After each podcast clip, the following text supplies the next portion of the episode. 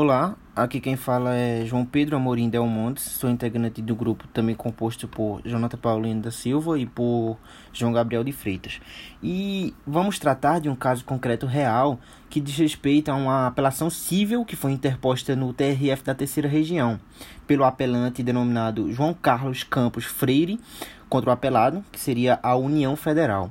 Tal apelação diz respeito a um pedido de uso capião de imóvel pertencente à União e, subsidiariamente, caso esse pedido principal não fosse acolhido, um pedido de regularização da ocupação do respectivo imóvel para fins de moradia.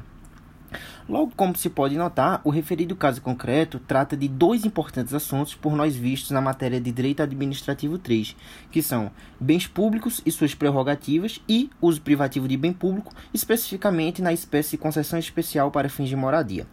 Portanto, é pertinente darmos um panorama geral sobre estes assuntos antes de nos desbruçarmos sobre o caso concreto. Bom, segundo o artigo 98 do Código Civil, bens públicos são os bens de domínio nacional pertencentes às pessoas jurídicas de direito público interno. Logo, por tais bens serem de titularidade pública, estes estão abrangidos pelo regime jurídico administrativo, o que lhes confere algumas prerrogativas, tais como impenhorabilidade, alienação condicionada, não onerosidade e imprescritibilidade. Importante destacar essa última característica, essa última prerrogativa, que preconiza que contra os bens públicos não corre prescrição, logo não estão sujeitos ao uso capião.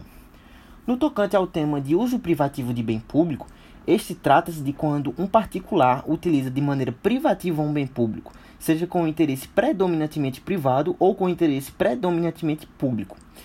É, há várias espécies de uso privativo de bem público, como, por exemplo, a concessão especial para fins de moradia, que consiste em um, um direito real né, previsto no rol do artigo 1100, 1225 do Código Civil, que determinadas pessoas têm de regularizar sua ocupação de terras públicas com a finalidade de moradia, desde que preenchido alguns requisitos legais, tais como ocupação